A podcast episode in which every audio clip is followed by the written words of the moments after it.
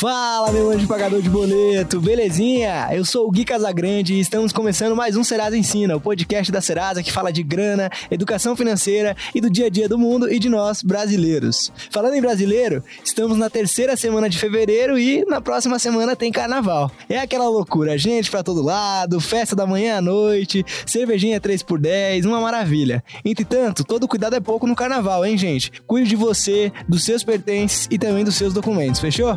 Bora saber o que rolou nessa semana na história?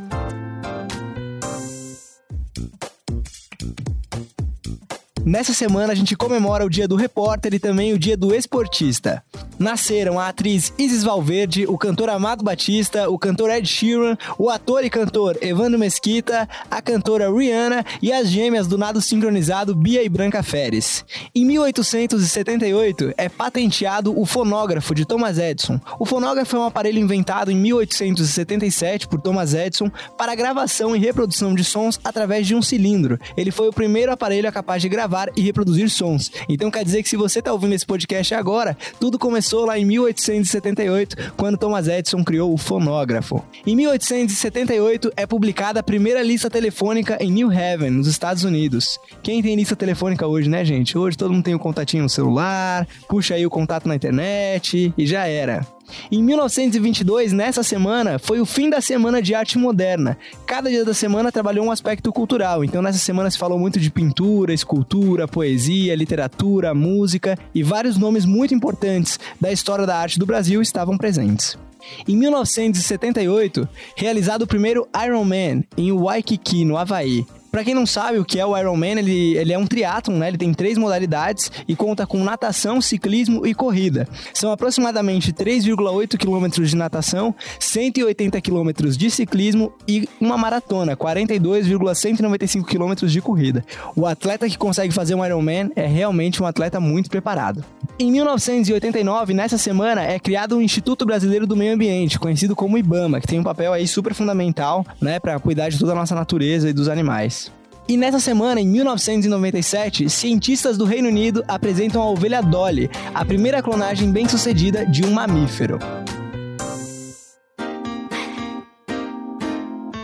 Estamos chegando agora no quadro Score da Semana, que já é um quadro fixo aqui do nosso podcast, que tem como objetivo reconhecer práticas que as empresas do mundo financeiro e do mundo da tecnologia estão adotando. E nessa semana, a gente sobe o score do Nubank, que criou a campanha chamada Fantasia Seu Cartão, para garantir mais segurança nas transações que vão acontecer nos bloquinhos e nas festas de carnaval. O carnaval tá chegando aí, né, gente? E a gente tem que ficar ligado. Tá cheio de gente querendo tirar vantagem no carnaval e por isso todo cuidado é pouco. E pensando nesse risco, o Nubank criou uma série de adesivos de baixo relevo para distribuir para clientes e não clientes, com a intenção de que eles fantasiem os próprios cartões. Dessa forma, o cartão fica identificado com uma figurinha que você vai conseguir reconhecer e então você corre menos risco de ter o seu cartão trocado em algum momento no meio do bloquinho. Os adesivos foram distribuídos em São Paulo, mas fica a dica aí para quem quiser identificar o próprio cartão, é só colar uma etiqueta, um sticker, um adesivo de baixo relevo, de preferência longe do chip e da tarja magnética do cartão, e então poder fazer os pagamentos com mais tranquilidade verdade.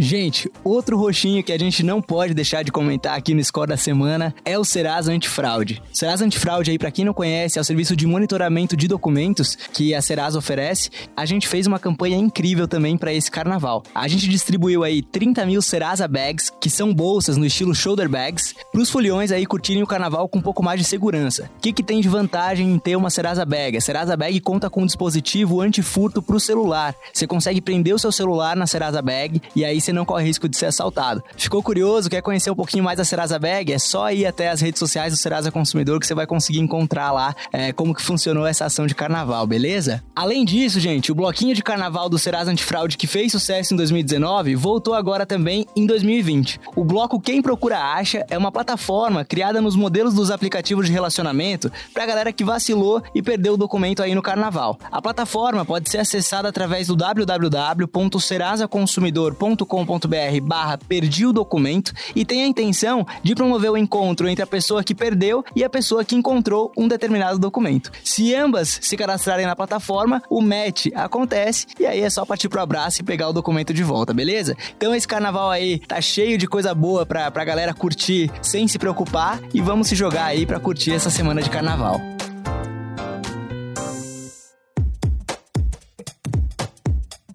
Gente, se até uma ovelha conseguiu ser clonada em 1997, é claro que nós também estamos vulneráveis. Mas calma, a gente não tá falando da clonagem humana ainda, mas sim da clonagem de dados. De acordo com o Serasa Antifraude, a cada 17 segundos, uma tentativa de fraude acontece no Brasil. E os e-commerces têm mais de 3,6 mil reais em tentativas de fraude por minuto. Então esse é um assunto muito sério e por conta disso a gente vai falar sobre compliance, sobre segurança de dados e quem é a nossa convidada é a Andrea Fernandes. Ela que é diretora de compliance da Serasa Experian Latam, né? E topou o nosso convite para vir conversar com a gente. Seja bem-vinda, Deia. Obrigado por aceitar o nosso convite. Obrigada, Gui. Muito obrigada. Fiquei feliz pelo convite. É uma satisfação estar aqui com vocês. Valeu, muito obrigado. É, pra gente começar a nossa conversa, Deia, eu queria perguntar para você, quais são os tipos de fraude que mais acontecem hoje aqui no Brasil?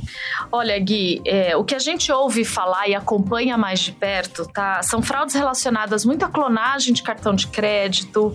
A gente tem bastante falsificação de boletos, abertura de empresas, contratação de empréstimo e financiamentos, entre outros. E o que a gente pode fazer para evitar esse tipo de situação? Olha, eu acho que alguns cuidados são importantes para cada um deles. No caso de uma clonagem de cartão de crédito, nós sabemos que aqueles que têm chip é mais difícil de clonar, mas ainda assim existem quadrilhas especializadas e eles conseguem obter as nossas informações, não é?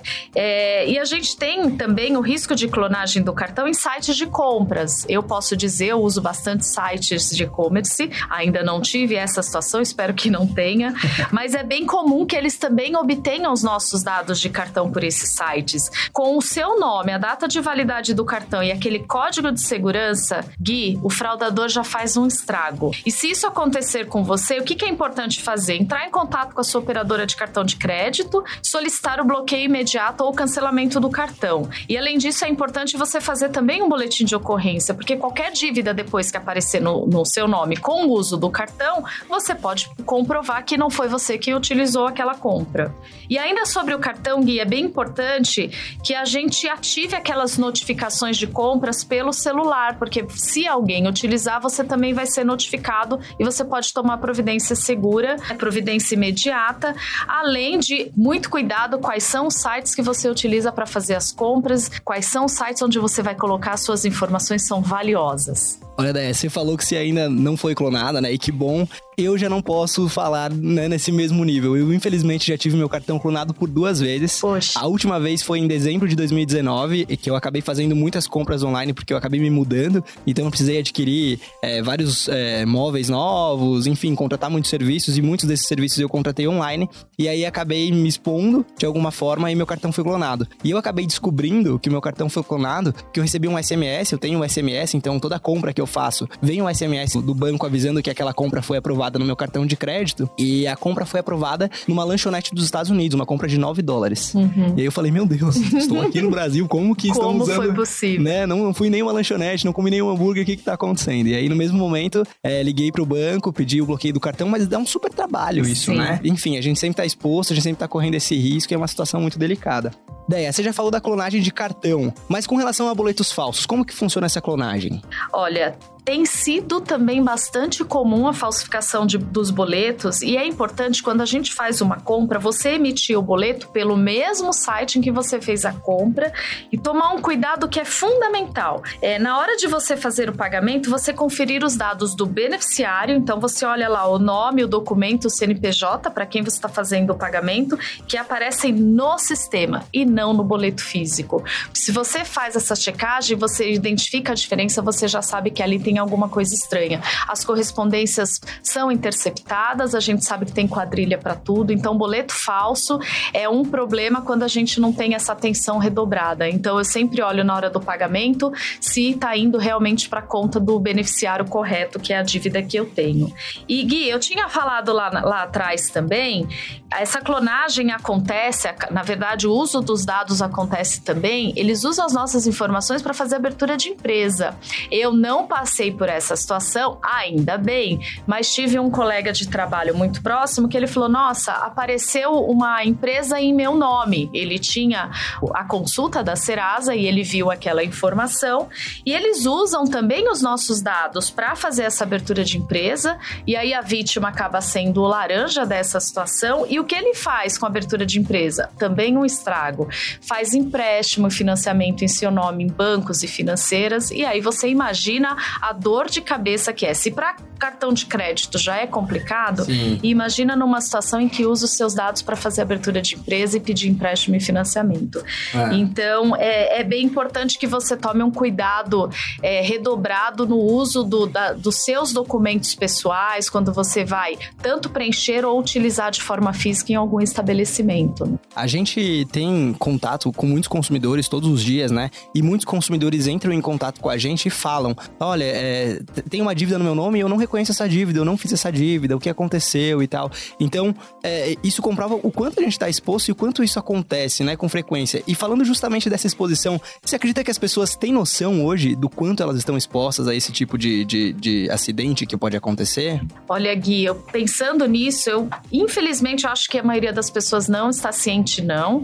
É, eu acho que até pelo negócio em que a gente atua, a gente já tem um cuidado maior, porque é o nosso core, então a gente tem uma, uma atenção redobrada para tudo que está relacionado aos nossos dados. A gente vive numa era de muito acesso à informação, muita exposição. Nós estamos expondo a nossa vida nas redes sociais, alguns mais, outros menos, alguns de maneira inapropriada, que não tem noção do impacto que isso causa. E por conta disso, os dados estão aí, a gente é bombardeado com um número muito grande, né, de comunicação, de ofertas, né? Você deve receber um monte de e-mail te ofertando coisas, telefonemas, SMS, enfim. E essas ferramentas todas do mundo digital é uma comodidade pra gente, eu não tenho dúvida, mas a gente precisa tomar cuidado justamente porque os fraudadores usam para causar prejuízo à vítima, né? Então, eu acho que como empresa, é, nós temos um desafio grande exatamente de educar a população sobre quais são os riscos, orientar como se proteger das fraudes e dos golpes, para que o consumidor seja cada dia mais diligente. Eu acho que essa é uma das iniciativas justamente para dar esse alerta, né, de como você precisa tomar cuidado com seus dados, com as suas informações. Então, eu acho bem relevante a iniciativa do podcast tratando esse assunto no dia de hoje. Ah, que legal. Obrigado, obrigado mesmo. Falando agora um pouquinho mais do universo do consumidor, uma dúvida que a gente recebe muito nos nossos canais de atendimento é quando a gente pede o documento, né? Ah, eu pedi meu documento, o que eu tenho que fazer agora? Eu tenho que emitir um comunicado para a Serasa. Eu perco meu documento, o que, que eu devo fazer? Olha, eu tô chegando à conclusão de que eu sou uma felizarda, porque eu também nunca perdi documento, Gente, mas tenho vários colegas que já passaram por essa situação e eu sei que a dor de cabeça, ela é incrível. Então, quando você perde ou é roubado, acontece alguma situação, é, primeira coisa é você fazer um registro no boletim de ocorrência, né? Hoje você consegue fazer pela internet, o acesso está muito facilitado e aí cada estado tem uma forma. Então, primeiro, a orientação para o consumidor é a primeira ação a ser tomada é o registro de boletim de ocorrência, porque você tem esse documento que vai comprovar o que foi que aconteceu. E em seguida, comunicar os órgãos de proteção de crédito, no caso da Serasa também, fazer o alerta no site do Serasa Consumidor. Então, você fazendo essa comunicação para os órgãos de proteção ao crédito, se alguém for utilizar o teu documento em qualquer operação e aquela empresa ou aquele varejista, enfim, fizer a consulta que normalmente se faz aos órgãos de proteção de crédito, a informação está lá. Então, você está protegido. E, e é uma forma depois de você questionar que, olha, essa dívida está em meu nome, não, mas não fui eu, e eu tenho como evidenciar que eu perdi o documento. Então, essa é a orientação básica. Boletim de ocorrência alerta no, nos é, órgãos de proteção ao crédito. Show de bola, obrigado, Déia. É, você falou do quanto a gente usa hoje os aplicativos e o quanto isso é cômodo e facilita a nossa vida, e de fato, né? Eu sou a pessoa aí que sempre pega aplicativo de transporte, eu compro muito online, eu peço comida online. Enfim, a minha vida hoje acho que ela funciona mais na nuvem do que realmente na terra aqui, né? Perfeito. É, e para tudo isso a gente tem senhas. E aí existe uma importância, né, de a gente se preocupar em criar essa senha. Muita gente vai lá e coloca 1, 2, 3, 4, 5, 6, 7, 8, 9 ou ABCD.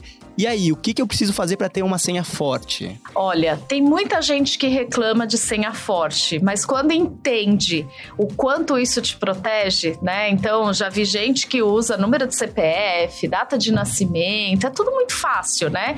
E o fraudador, ele, a gente tem que pensar que ele está sempre à nossa frente. Ele está sempre mais evoluído até que a gente gente consiga né, é, mitigar aquele processo que ele estabeleceu, mas ele vai desenvolver um outro. A senha forte, ela sempre vai nos proteger. Então, o ideal é que você use letra maiúscula misturado com letra minúscula, caractere especial, número, e tenta fazer uma sequência que monte uma frase, por exemplo, na tua cabeça que te faça sentido.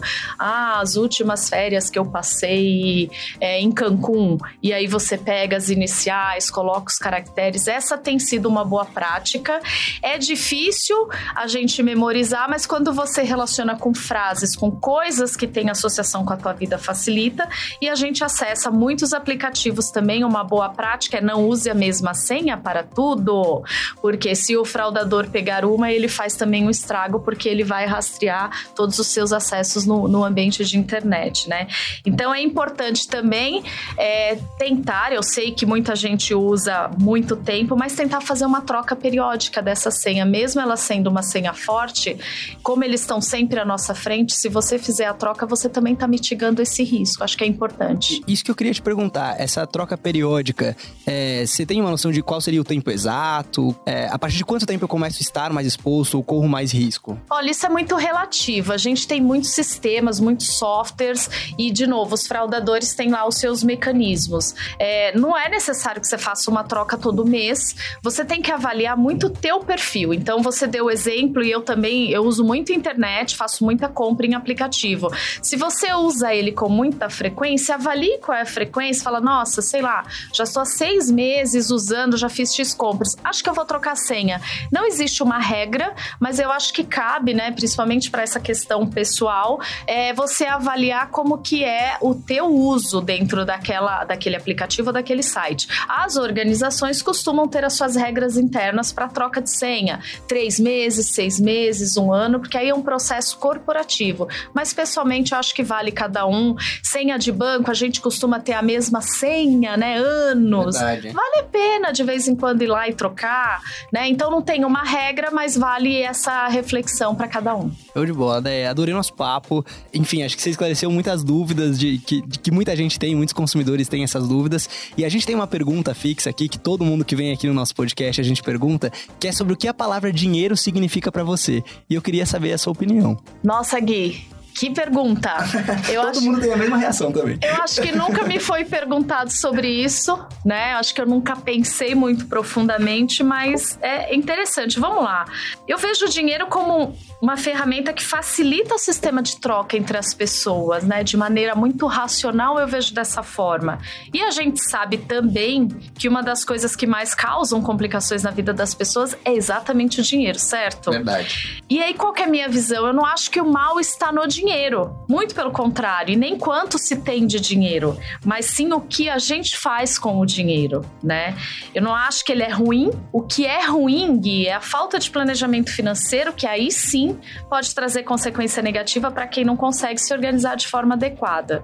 Porque quando a gente está com as finanças em dia, você há de convir comigo que a gente consegue ter foco, energia e aspirações para realizar os nossos objetivos, concorda? Concordo muito, sem dúvida nenhuma, né? E é uma tecla que a gente bate muito aqui no Serasa Ensina, né? Em todos os canais, tanto no portal quanto no YouTube, agora no podcast, do quanto é importante a gente realmente é, entender onde o nosso dinheiro está indo, né? O que eu estou fazendo com o meu dinheiro, quanto que eu tenho de dinheiro realmente líquido todo mês e o que eu posso fazer com esse dinheiro. Sim. Isso é, é, é fundamental para a pessoa ter uma vida mais tranquila, mais sustentável e não ter problemas aí pra, pela frente. Exato. Mas, Deia, muito, muito obrigado por arrumar um espacinho na sua agenda, vir conversar com a gente. A gente está sempre de portas abertas, eu adorei o nosso papo e eu tenho certeza que a gente pode pode explorar muito mais ainda esse assunto e dar dicas ainda mais valiosas para as pessoas que estão ouvindo a gente. E é isso, brigadão mesmo. Sem dúvida. Muito obrigada pelo convite mais uma vez, fiquei bem feliz e parabéns pela iniciativa, sensacional. Ah, show de bola, obrigado.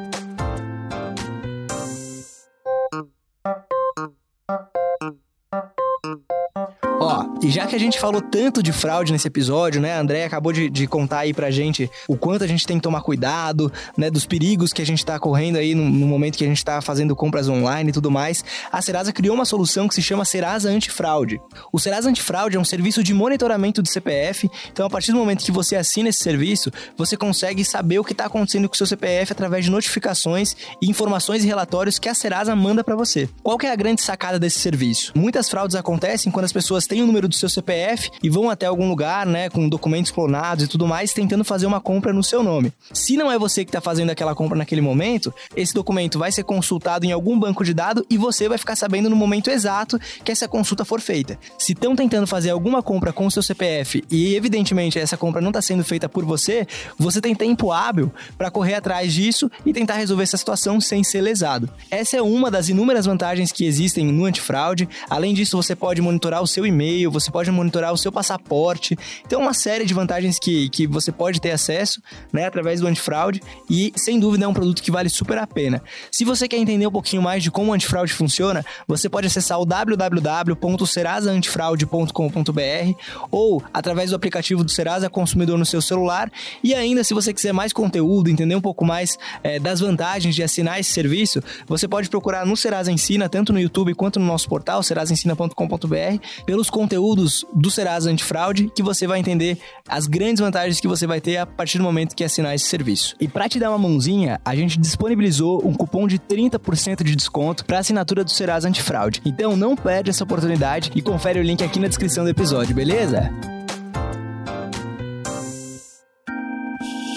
Bom, gente, chegamos agora no quadro Dúvida da Semana e esse quadro sempre tem como objetivo aí esclarecer os principais questionamentos dos consumidores de todo o Brasil. E a dúvida de hoje é do Cristiano, de Sorocaba, interior de São Paulo, e ele pergunta o seguinte: Se eu tenho uma dívida no meu nome e não reconheço, o que eu devo fazer? Nesse caso, a primeira coisa que você tem que fazer é entrar em contato com essa empresa. Então procura a empresa aí, liga para eles, vai até a loja, enfim, tentar resolver essa situação para entender realmente o que está acontecendo. Quais são as possíveis situações? Primeira situação, a empresa está enganada. Segunda situação, você realmente deve para essa empresa e talvez porque você não tem uma, uma vida financeira muito controlada, pode ter se esquecido. Então isso também pode ter acontecido. E terceira situação, que inclusive é o tema desse episódio do nosso podcast, é você ter sofrido uma fraude. Então você tem que entrar em contato com a empresa e primeiro tentar entender em que situação você se enquadra, né? Depois disso, caso você não tenha conseguido resolver é, o seu problema diretamente com a empresa, aí você pode procurar a gente, procura o Serasa Consumidor nas redes sociais, Instagram, Facebook, ou chama a gente no WhatsApp através do 11 3003 6300,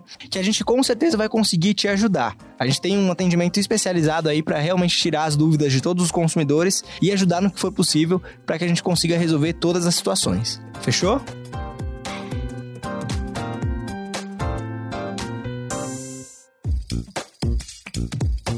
Bom, gente, estamos chegando ao fim do terceiro episódio do Serasa Ensina Podcast. Estou muito feliz de ter feito esse episódio, ter conversado com a Andrea Fernandes, ela que trouxe informações super bacanas e super legais pra gente que vive nesse mundo hoje é, conectado, online, nas redes sociais e tudo mais. Então é muito bacana e muito gratificante poder compartilhar um pouquinho desse conteúdo e desse conhecimento com todo mundo. Se você curtiu esse episódio, conta pra gente lá no Twitter, arroba porque é muito bacana a gente ter esse feedback, ter esse retorno da galera que tá ouvindo a gente. Afinal, a gente é novo nesse mundo de podcasts, a gente se esforça muito para fazer um conteúdo com muita qualidade, com entretenimento, para que seja algo bacana de você ouvir, mas nada melhor do que a gente ter esse retorno e saber se a gente tá indo pelo caminho certo. Então procura a gente lá no Twitter, arroba Serasa, e conta pra gente o que você achou, fechou? Na semana que vem tem mais, eu espero você. Não se esquece de assinar o nosso podcast, indica pros amigos aí que você conhece, pra galera que quer entender um pouquinho mais sobre educação financeira e sobre esse universo da Serasa. E é nóis, espero você na semana que vem. Valeu!